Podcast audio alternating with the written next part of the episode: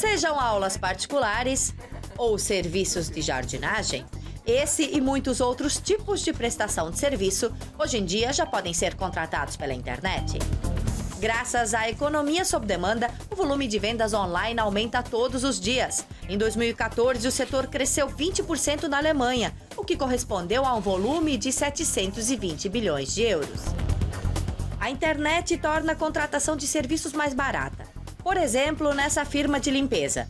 Na Alemanha, quem engaja um faxineiro paga quase 13 euros por hora, o que fica abaixo do salário médio do país para esse tipo de trabalho. Funciona assim: as empresas online disponibilizam uma página na internet e um aplicativo conecta os clientes e os prestadores de serviços autônomos. As ferramentas e os equipamentos de trabalho são de responsabilidade do prestador de serviço. Além disso, as empresas online economizam nos custos sociais. O prestador paga impostos e seguro de saúde.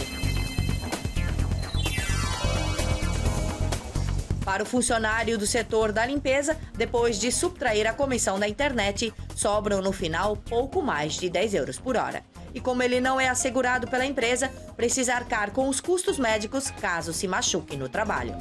Nos Estados Unidos, mais de 50 milhões de pessoas ganham a vida assim, com serviços autônomos encontrados na internet.